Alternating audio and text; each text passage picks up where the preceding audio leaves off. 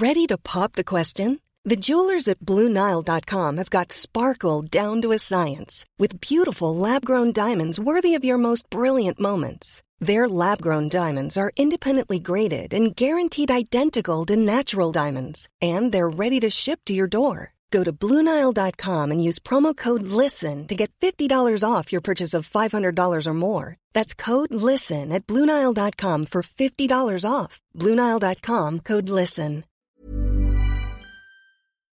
Esto es República H, la información más importante de lo que pasa en el interior de la República, con el punto de vista objetivo, claro y dinámico de Blanca Becerril. Hola, muy buenas tardes. Hoy es lunes 2 de marzo de este año 2020. Yo soy Blanca Becerril. Bienvenidos a este espacio de noticias. Bienvenidos a República H por el Heraldo Radio. Una hora donde les voy a dar la mejor información, todo lo que ha sucedido en los últimos momentos en el territorio nacional y por supuesto todo lo que pasó este fin de semana. Así que yo le invito a que se quede conmigo porque en los próximos minutos pues le voy a dar toda la mejor información. Ya anduvimos de pata de perro casi toda la semana pasada, estuvimos en Chetumal, estuvimos también en Acapulco Guerrero dos días transmitiendo en vivo desde eh, el marco del abierto mexicano de tenis donde Rafael Nadal pues se volvió a llevar este premio premio importante para todos aquellos a quienes les gusta o practican el deporte blanco, como se le conoce al tenis. Oiga, hoy tengo mucha información que darle. Lamentablemente en el país, pues ya hay cinco casos de coronavirus confirmados en el territorio nacional.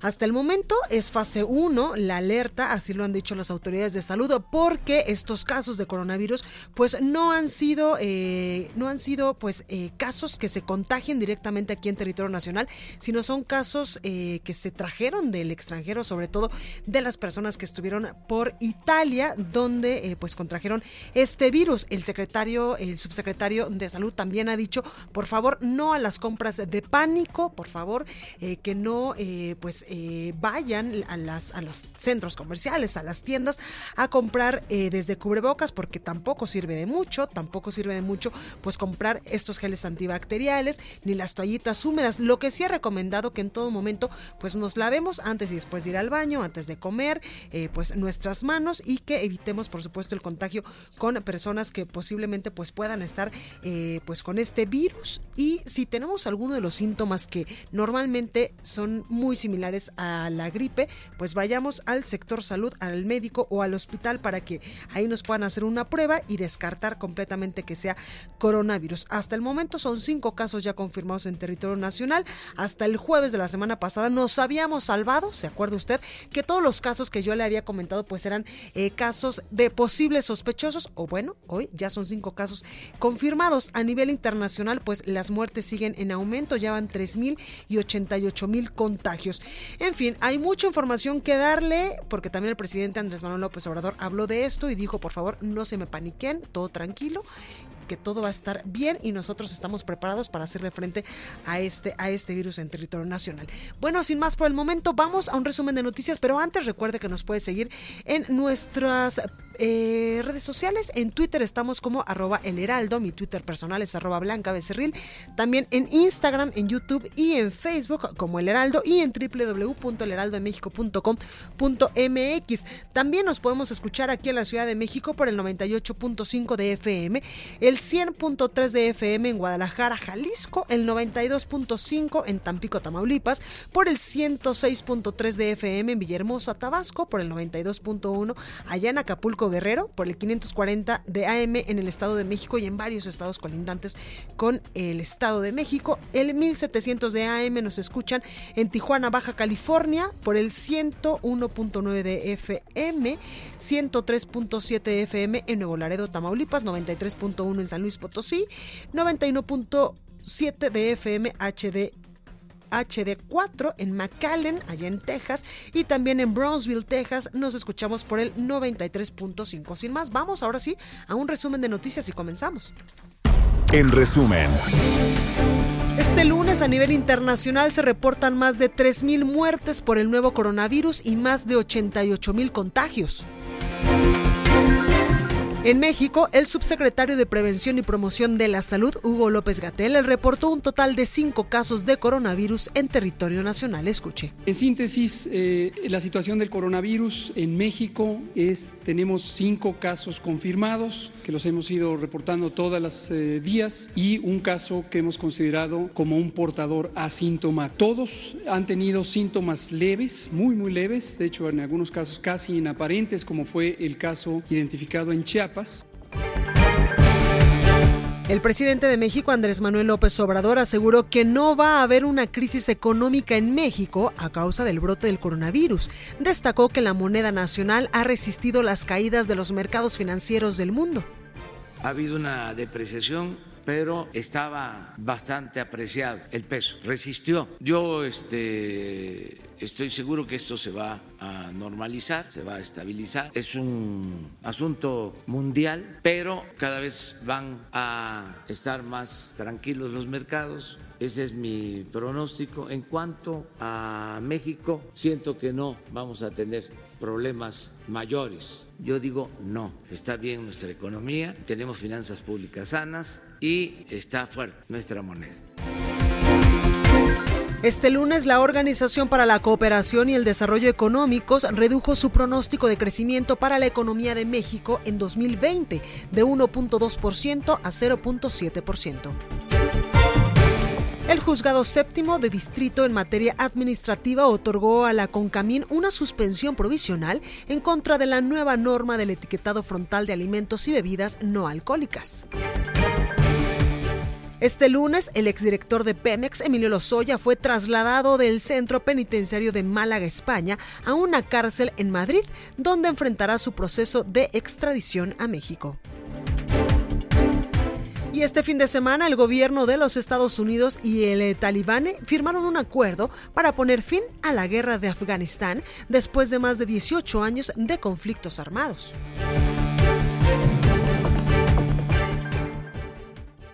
La nota del día.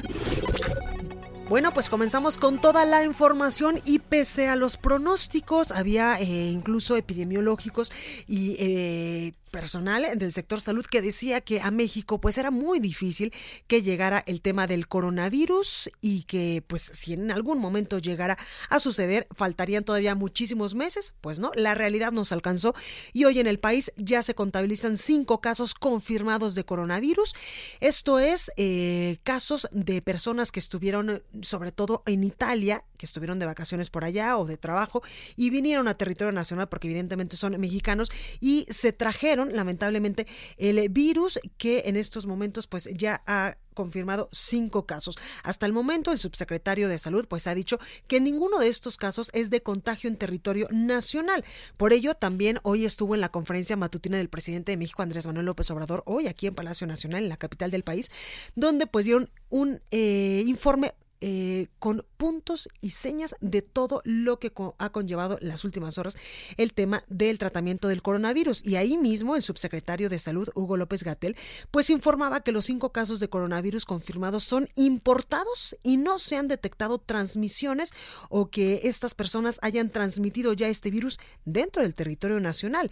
La conferencia de prensa del, presidente López Obrador, eh, Hugo López Gatel, también informó que México sigue en fase 1 ante la llegada del coronavirus coronavirus y se calcula que dure varias semanas, en tanto en el mundo, pues sigue habiendo lamentablemente decesos. Escuche. Seguiremos en el escenario 1, calculamos que por varias semanas, en donde en tanto en el mundo entero haya casos, podemos tener este tipo de importaciones. Hasta el momento todos estos casos son casos importados, pero no se ha detectado un fenómeno de transmisión dentro del territorio. Y estamos muy bien coordinados, estamos eh, siguiendo los pasos del, protocolo de preparación que estuvimos eh, construyendo durante los primeros dos meses, entonces estábamos ya muy listos esperando a que llegara el virus.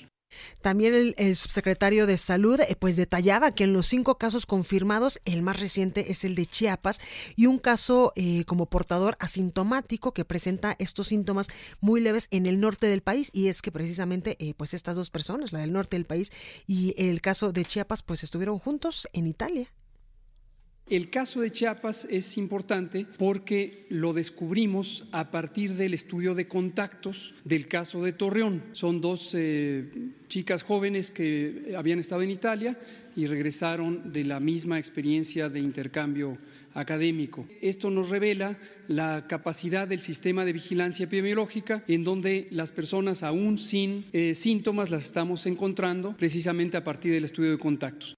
Ahí también el subsecretario de Salud, quien ha estado pues muy al pendiente durante las últimas semanas de estos, eh, en un primer momento, posibles casos o casos sospechosos de coronavirus, hoy ya se confirman cinco, también dijo que la estrategia del gobierno federal pues es la misma que se aplica en lugares como Europa Occidental o en Canadá o en varias naciones de América Latina. Aquí los detalles.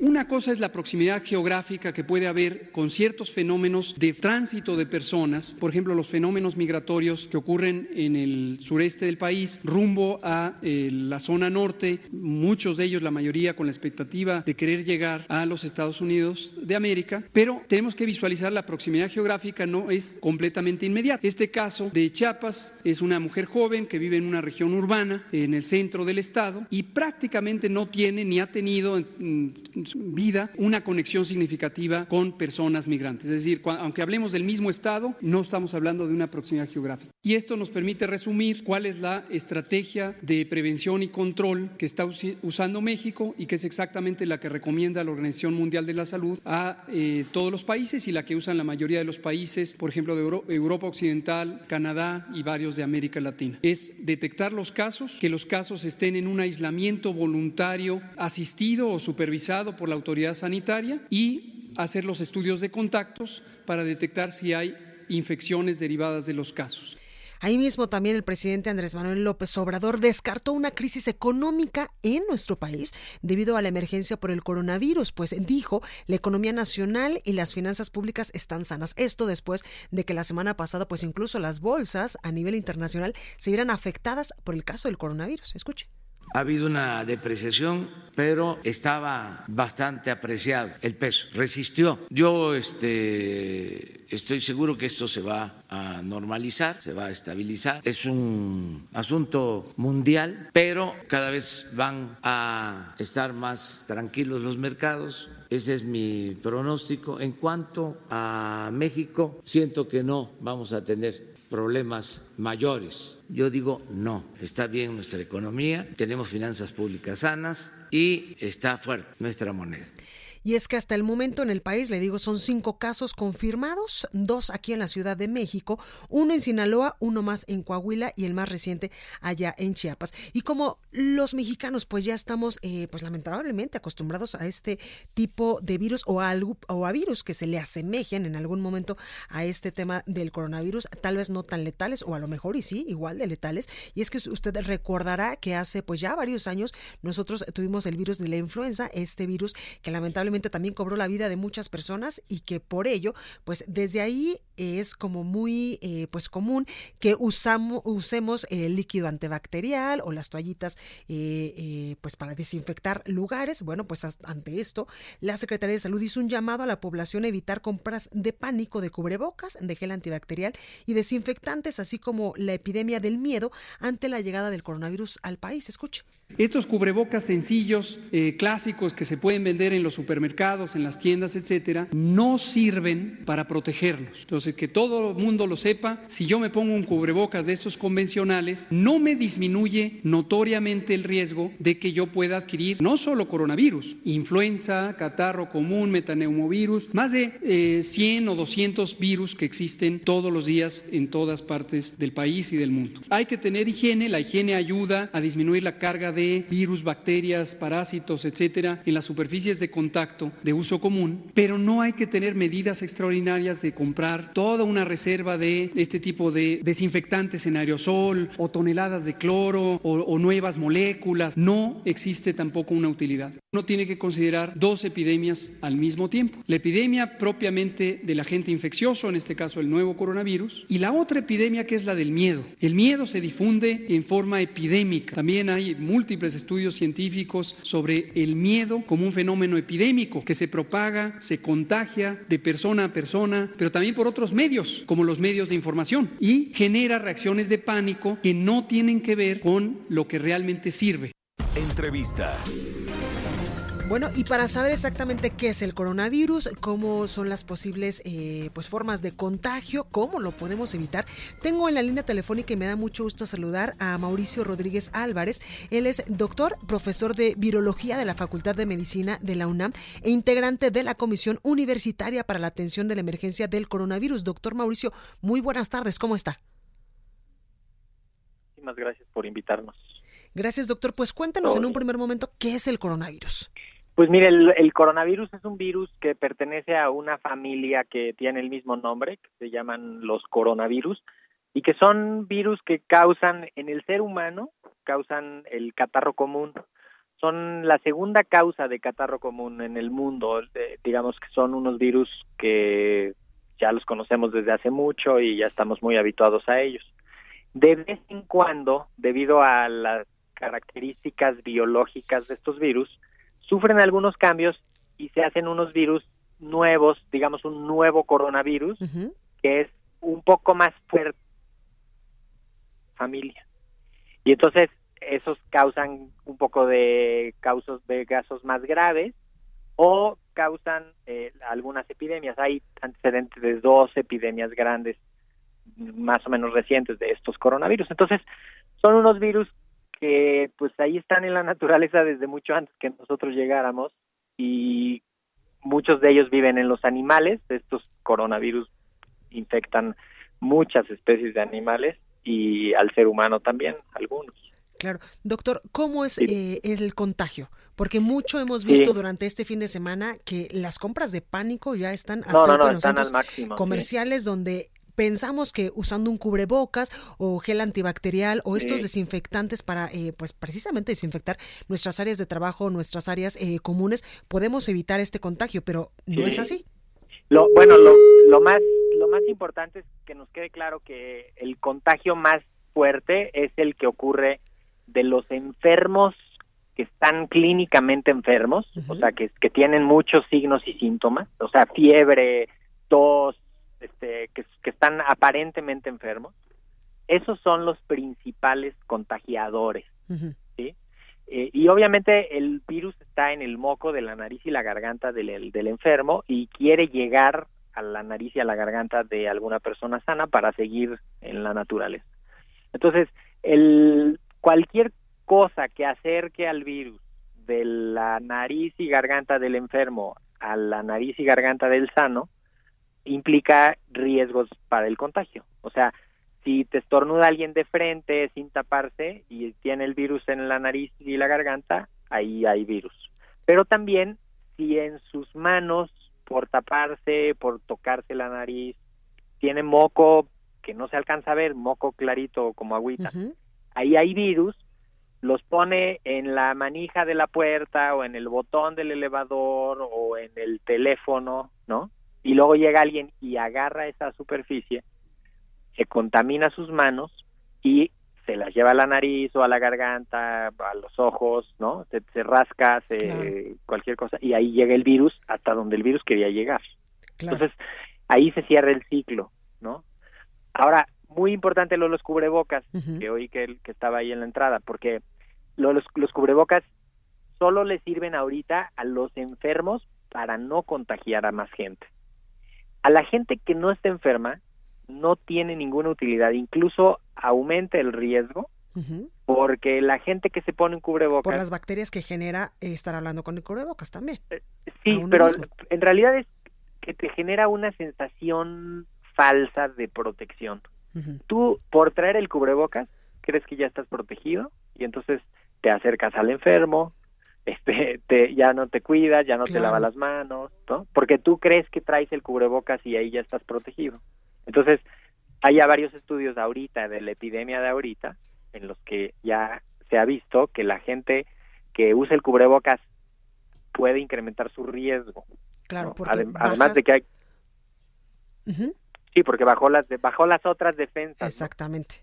entonces ya no se lavó las manos, ya no se tapó, se acercó al enfermo, etcétera. Claro. Doctor, los síntomas de un posible contagio de coronavirus, ¿qué tenemos que hacer al momento de que nosotros en algún momento, Dios no lo quiera, pues los presentemos, que son Sí. muy similares a la gripa o al catarro? Exacto, es que justo nos, nos obliga a pensar cuántas veces nos da catarro común Claro. en un año, ¿no? Entonces, el, el catarro común ese es el signo y los síntomas básicos, ¿no? Nariz tapada, tos, dolor de garganta, Ojos este, llorosos. ojos llorosos, este moquito que fluye y algunas veces aumenta algo más, ¿no? O sea, fiebre, dolor más fuerte, tos más fuerte, ¿no? Y entonces ahí ya empieza a haber algún dato de que se pudiera estar complicando. Pero básicamente es, en la mayoría de los casos es como un catarro prácticamente indistinguible de los otros catarros. Pues ahí lo tenemos. Si tenemos algún Sí. síntoma mayor a un catarro normal o una gripe normal, que nos sintamos un poco peor, hay que Sí. acudir al servicio de Y- salud.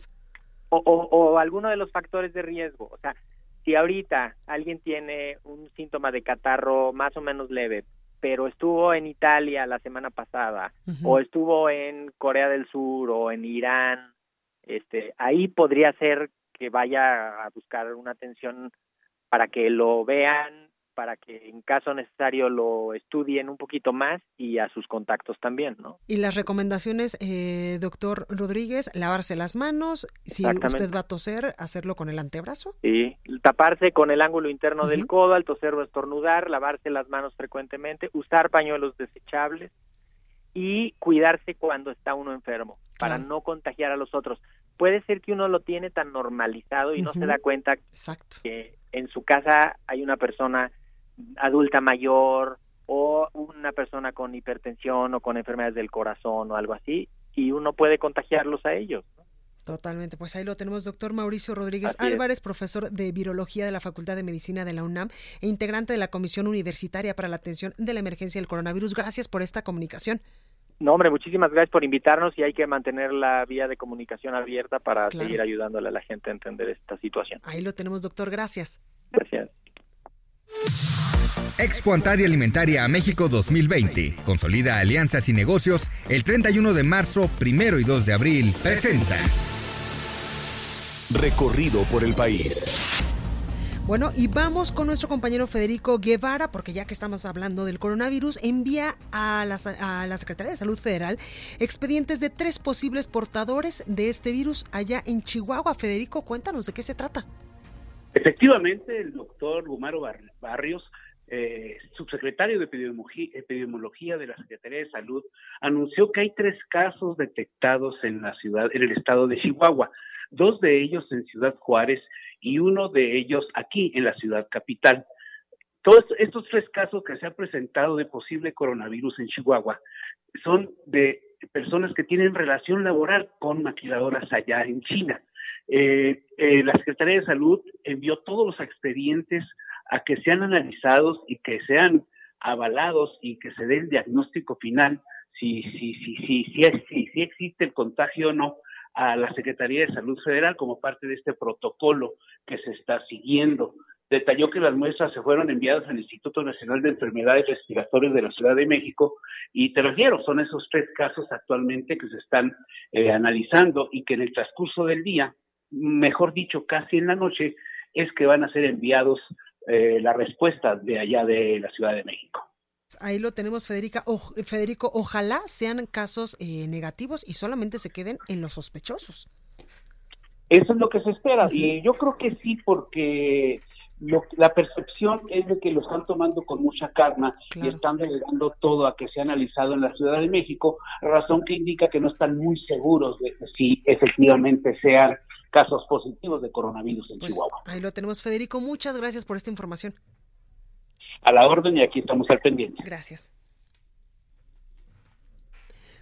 Bueno, y ahora vamos con nuestro compañero Armando de la Rosa, porque Pemex continúa atendiendo a derechohabientes afectados con medicamentos contaminados.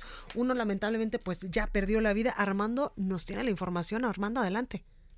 Así es como tú ya lo mencionas, pues precisamente este aquí en Tabasco, pues la polémica por este incidente, pero ¿qué hay detrás de ello? Todo comenzó el miércoles en la tarde cuando 67 pacientes que comúnmente van ese día a la clínica de Pemex aquí en la ciudad de Villahermosa a su tratamiento de hemodiálisis, pues acudieron normalmente y comenzaron a quejarse de varios padecimientos. Muchos de los pacientes a los que se les pasó este medicamento pues comenzaron a tener convulsiones, calentura, vómitos, eh, eh, temblor en el cuerpo, por lo cual regresaron al área de urgencias de este mismo nosocomio, donde pues los familiares se dieron que los eh, se dieron cuenta que los síntomas eran iguales y posteriormente pues llegaron a la conclusión de que el medicamento que eh, les habían suministrado en la hemodiálisis estaba mm, o caducado o contaminado. Es lo que dicen los familiares de los pacientes que pues están afectados por esta situación. Por su parte eh, la empresa productiva del estado Pemex envió un comunicado en el que reconoce que fueron 67 pacientes a los que se les dio la hemodiálisis. Seis de ellos se encuentran delicados y Pemex confirma que desafortunadamente una persona falleció. Sin embargo pues esto contradice a la versión de los familiares de los pacientes,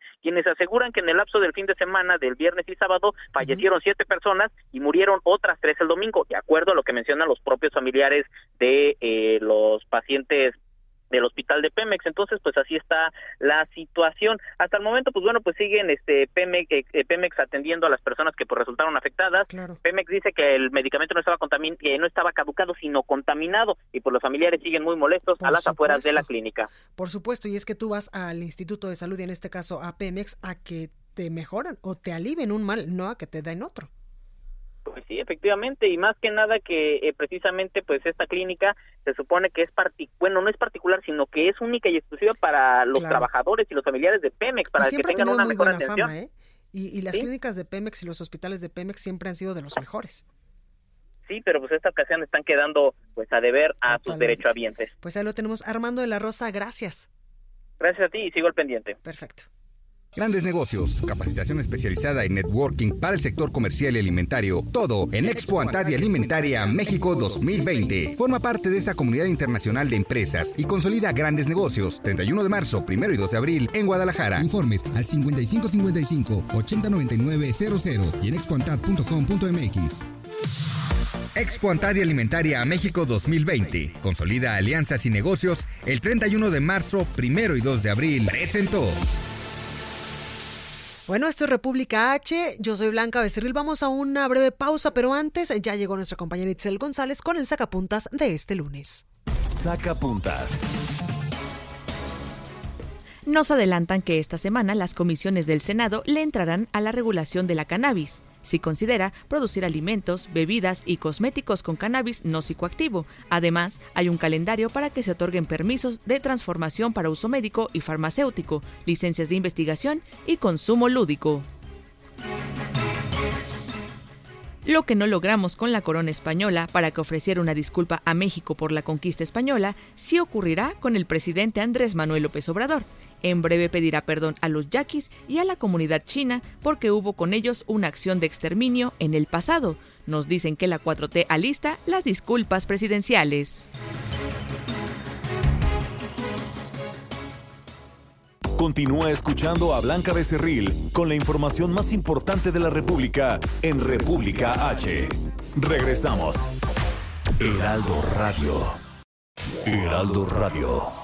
Estamos de regreso con la información más importante de la República en República H, con Blanca Becerril, transmitiendo en Heraldo Radio ya estamos de regreso y tenemos información súper importante para todas aquellas personas, mujeres y hombres que deseen verse maravillosamente bien, pero llenos de salud además y que al espejo, el espejo rebote una imagen delgada, sana, saludable, buena autoestima. Para eso ya tenemos hoy a René Navarro que nos va a platicar de Cell Master. Digo que nos vamos a ver bien porque siempre el cutis eh, hidratadito, la piel bonita, Cell Master hace eso y más. buenas tardes. En efecto, como dices tú, la piel es un reflejo de una buena o mala salud, sin duda alguna. Eh, y, ahí es donde se nota si estamos bien o estás mal. Y también la prevención es algo muy importante, es de lo que les vengo a hablar. ¿No? Para, sobre todo con enfermedades. Oye, ya el coronavirus ya entró a México. Así es. Qué terror. Y no solo eso, tengo una amiga muy cercana que acaba de enfermarse también del estómago. Y hay otros por ahí que tienen gripa. O sea, estamos rodeados de enfermedades. ¿Qué hacer nosotros para protegernos? Tomarse el máster. ¿Por qué? Mira, el máster no es un medicamento, ok, quiero aclarar, no cura absolutamente nada. Pero lo que hace Cell Master es, pro- es promover la regeneración celular para que nosotros tengamos un cuerpo nuevo, por decirlo así, porque células nuevas, tejidos nuevos, cuerpo nuevo, y además un siste- sistema inmunológico mucho más resistente. Arriba, O sea, bomba. Te puedes enfermar porque no lo podemos evitar, sí, desde luego, pero si tienes un cuerpo mucho más resistente, entonces, ¿qué va a pasar cuando vas al médico y ya te receta algunos medicamentos? Pues tu cura va a ser mucho más favorable, mucho más rápida y más eficiente. Así es. Todo esto si tienes un cuerpo más resistente y más sano. ¿Cómo lo logras? Claro, tienes que alimentarte bien, claro, tienes que hacer ejercicio, pero si tomas Cell Master, ¿qué te puedo yo decir? Esa es la clave de todo. Y además se nota, se nota en cuanto lo empiezas a tomar, se ve en tu figura, Y te, y en te tu ves piel. más activo, ¿Ah, mi sí? Moni, te ves con más energía. Claro. Cell Master es una poderosa bomba de antioxidantes que promueve entonces la regeneración celular. Se toma de una manera muy fácil. El, el kit de Cell Master trae cinco frascos. Tomas un frasquito, tomas la mitad de uno de esos frascos por la mañana, lo diluyes en agua o jugo, y la segunda mitad de ese frasco te lo tomas por la tarde. Muy bien. Y así simplemente repitiéndolo cada semana y el efecto te dura hasta seis meses. Llamen en este momento al 800 23 mil 800 23 mil. Las primeras 50 personas que se comuniquen al 800 23 mil les vamos a dar no dos por uno, tres por uno, mi moni. Muy buena promoción. Tres kits, tres Ay, kits completos. padre. Estamos hablando de tratamiento para año y medio de Cellmaster y si pagan con tarjeta bancaria les regalo otra cosa. Se llama Cellmaster Ostium. Además. Exacto, Mm, que favorece desde luego a todos los huesos y articulaciones. Si siente dolorcito por la mañana en las articulaciones, con Cellmaster Ostium desaparece. 800 23 mil 800 23 mil. Solo las primeras 50 llamadas, 3 por 1 más Cellmaster Ostium pagando con tarjeta 800 23 mil. Ya hasta las puertas de su hogar. Muchísimas gracias, René, y nosotros continuamos. En resumen, El presidente Andrés Manuel López Obrador realizó una gira por el estado de Tabasco, en Macuspana, ante los abucheos en contra del presidente municipal Roberto Villalpando, pidió dejar de lado la politiquería y estar en torno a la cuarta transformación en unidad. Escuche. Ya cuando vengan las elecciones, porque hay están pensando en eso, en cómo se encaraman en los cargos públicos para sacar provecho personal. Ya desde ahora empiezan con eso. Pero, ¿y dónde están los ideales? ¿Y dónde están los principios? ¿Y en dónde está el amor al pueblo? ¿Y dónde está la honestidad? Ya, al carajo, los ambiciosos, los corruptos. Diversas asociaciones civiles realizaron una marcha en Puebla para exigir justicia por las víctimas de violencia en el país. El activista Adrián Levarón denunció que varios integrantes de su familia son perseguidos. Cualquier situación yo hago responsable a, los gobiernos por los cuales hemos eh, dado esa confianza, ¿no? Pues son los que tienen los rifles, las armas y todas las situaciones. Yo desde aquí los hago responsables, los hago responsables a los a, los federales o a cualquier situación de mi propia seguridad, de Brian, de la familia. La Comisión Estatal de los Derechos Humanos de Puebla reveló que durante 2019 registró 117 investigaciones por presuntos feminicidios. Integrantes de la agrupación Mujeres Zapatistas de Chiapas anunciaron que se sumarán al paro Un día sin nosotras el próximo 9 de marzo. De acuerdo con la Auditoría Superior de la Federación, al menos 17 congresos estatales no tuvieron una gestión eficiente en sus gastos durante el ejercicio fiscal 2018, lo que derivó en más de 235 millones, en más de 253 millones de pesos sin aclarar. Y la Secretaría de Turismo del Estado de México, Evelyn Osornio Jiménez, reveló que para este año el gobierno estatal planea crear la oficina de congresos, convenciones y reuniones a fin de consolidarse entre las primeras cinco entidades de turismo de reuniones en el país. entrevista. Bueno, y me da mucho gusto saludar esta tarde a Arturo Fernández Díaz, él es vocero de Data Coparmex, que nos trae pues información importante porque cayó el crecimiento de la economía formal en 16 de los 32 estados del país. Arturo, buenas tardes, ¿cómo estás? ¿Qué tal? Muy buenas tardes. Un saludo para tu auditorio. Muchas gracias por la invitación. Gracias, Arturo. Pues cuéntanos qué pasó en el tercer trimestre del 2019, que 16 estados pues no crecieron. Sí, efectivamente. Eh, eh, Data Copermex es una plataforma, es un conjunto de 10 indicadores que nos ayudan a visualizar de forma sencilla cuáles son los retos que tiene cada estado en economía, seguridad y corrupción. Eh, y en este caso, este indicador de una sola economía eh, mide el crecimiento de la economía formal. Eh, cuando hablamos de crecimiento económico, este es un dato muy importante porque nos referimos precisamente a, a esto. Y resulta sumamente importante cuando tomamos en consideración que no puede existir desarrollo social sin crecimiento económico. Ahora, para el 2019, este, este indicador nos arroja un de retroceso de 0.2%. Si consideramos que contamos con un crecimiento poblacional de entre el 1.3 y el 1.9%, entonces necesitamos crecer por lo menos a más de este ritmo para mitigar la pobreza. De hecho, los expertos indican que necesitamos crecer a un ritmo de por lo menos el 4% para lograr este objetivo. Y tenemos que considerar también que cada año se suman a la población económicamente activa alrededor de 1.300.000 jóvenes. Y, y, este reducido nivel de crecimiento económico solamente ha generado oportunidades de trabajo para cerca de 350.000 de ellos. Entonces, esto, pues el efecto pues es una, una un incremento del desempleo. Arturo, en estos datos que arroja este estudio de la Coparmex también nos señalan cuáles son las entidades con mayor tasa de crecimiento y las entidades que no crecieron en este tercer eh, trimestre del 2019. Sí, efectivamente, como, como comentabas al principio de esta, de esta cápsula, en 16 de las 32 entidades se reportan tasas de crecimiento negativo y en algunas entidades el decrecimiento, o más bien el crecimiento negativo, está más acentuado que en otras. Las entidades con el peor crecimiento de la economía formal eh, está Baja California Sur con un decrecimiento del 7.5%.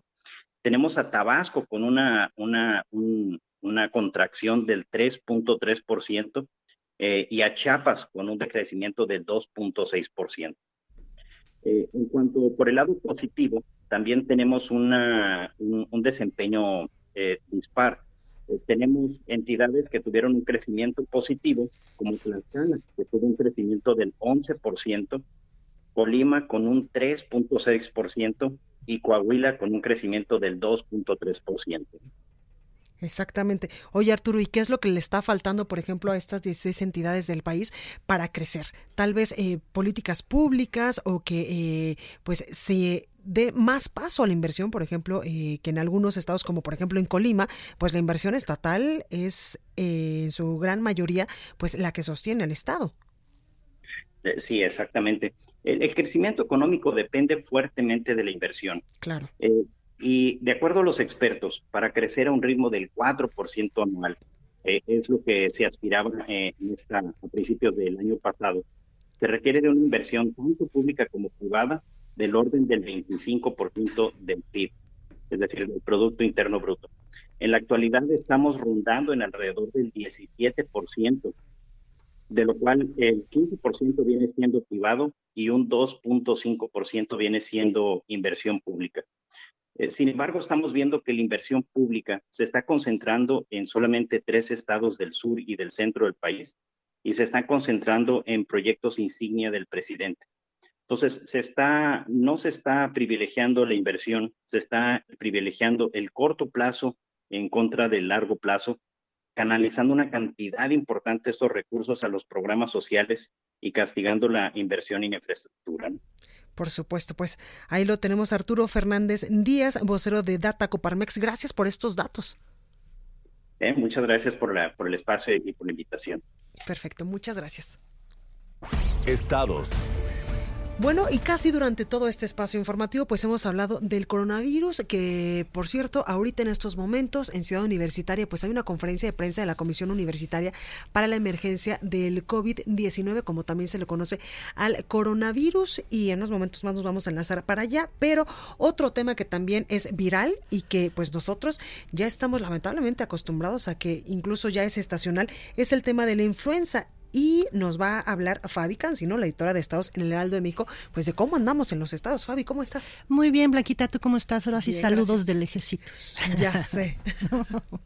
Pues muy bien. No es por falta de cariño, pero sí por precaución. Precaución. Más vale prevenir que, Que lamentarlo, sí, claro. Sí, sí, antes de, hablar- de hablarte de la influenza, quiero comentarte que ya hoy hay cinco casos más Sí. sospechosos de, de coronavirus. coronavirus. Tres Cinco están confirmados y otros cinco sospechosos. cinco sospechosos y uno que es asintomático que está en el Estado de México. Entonces serían, pues, digamos, 11, ¿no?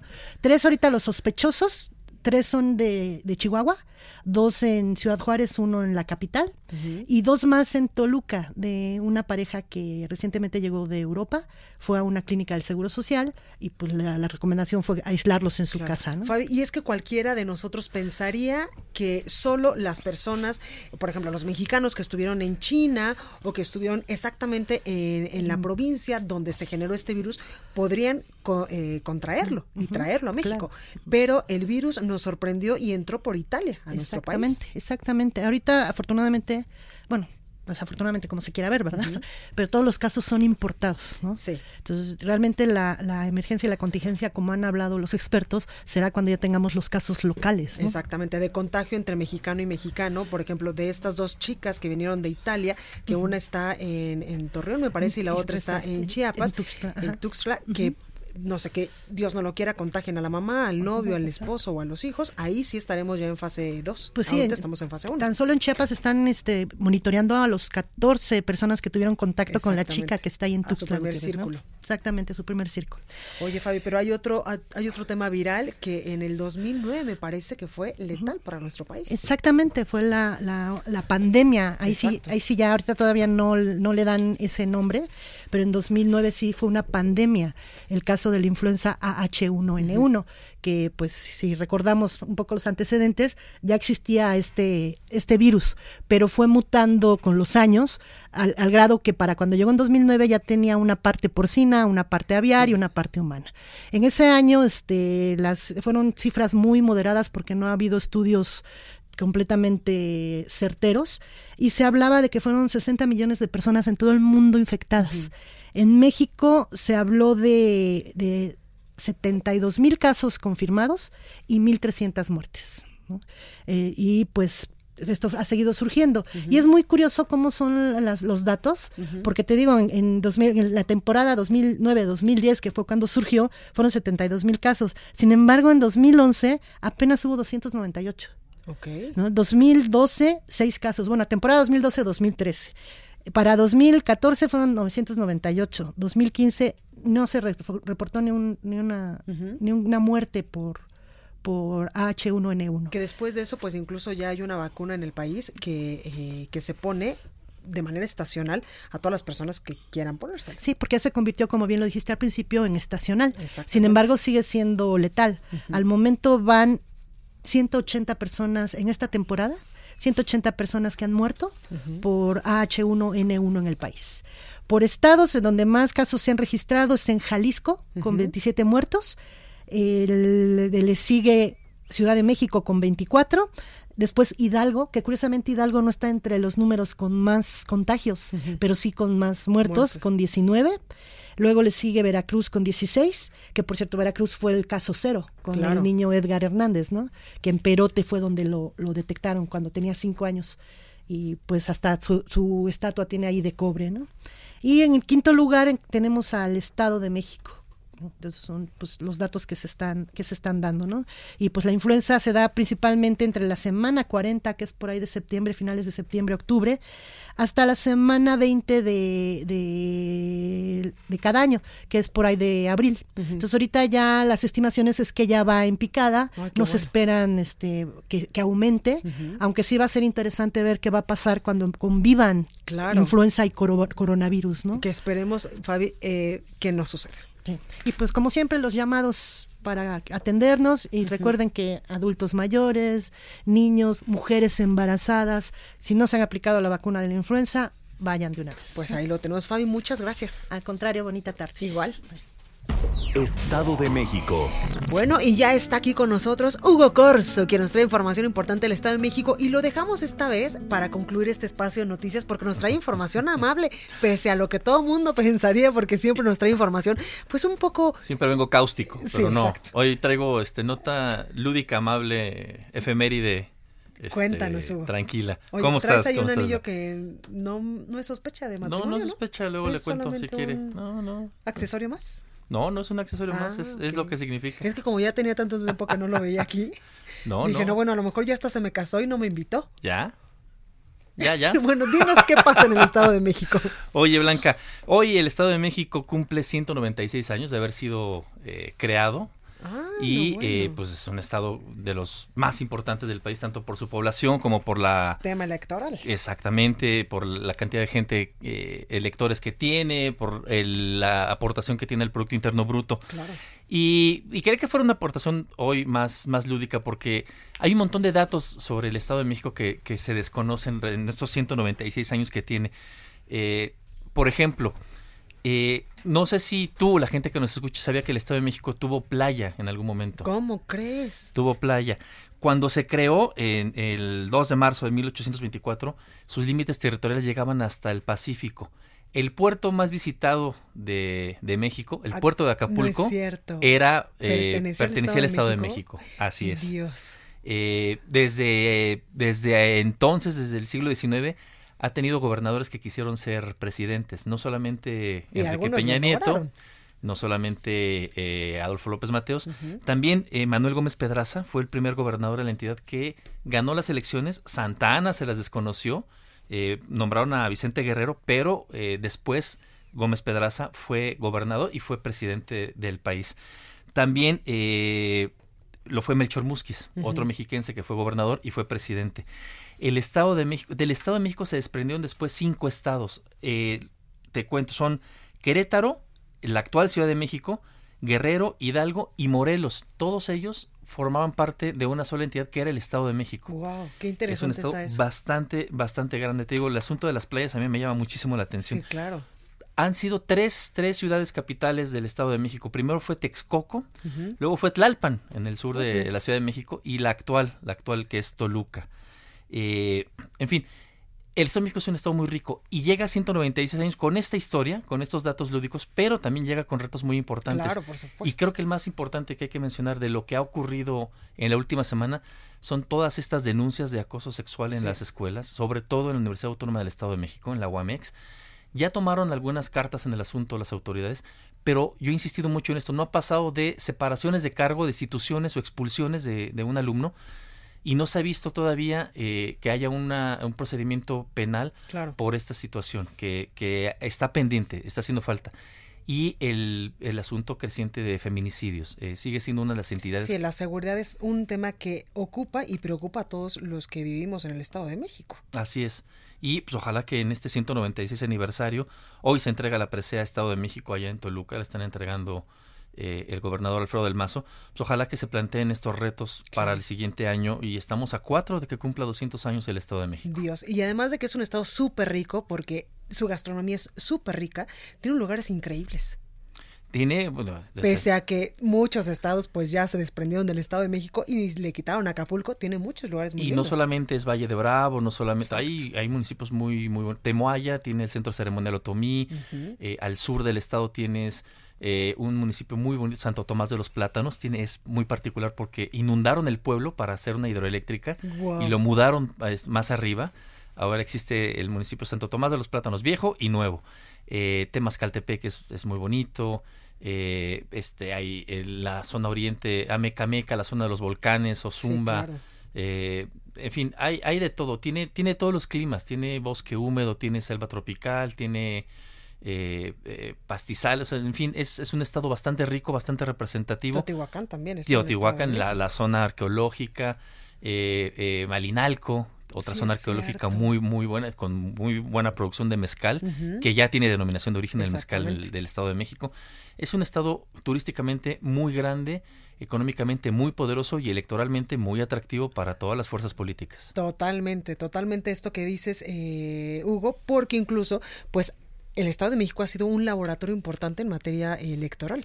Tiene, tiene una cosa, fíjate cómo el mapa del Estado de México parece el mapa de la República Mexicana como al revés. Y, y, a lo mejor parece una, una, una alegoría gráfica muy básica, pero eh, tiene muchas cosas de las que tiene el país. Digo, casi todos los climas que tiene el país los tiene el Estado de México en alguna de sus regiones. Eh, tiene de todo tipo, de todos los partidos están representados en los gobiernos de los 125 municipios. Y mucha, mucho se ha dicho de que lo que pasa en el Estado de México, que su elección para gobernador es un año antes de las elecciones, uno o, dos años, dos años antes son, de las elecciones federales para renovar presidente, lo utilizan como laboratorio. Ahí hay un, gran, eh, es un gran ejercicio para ver cómo operar, cómo movilizar, cómo vigilar el voto. Este, hay el, el, aparato electoral del Instituto Electoral del Estado de México es muy grande. Entonces, sí sirve de ensayo para las elecciones federales del Estado de México, sin duda alguna. Totalmente. ¿Y la comida qué nos dices? No, bueno, este, el chorizo verde de Toluca es riquísimo.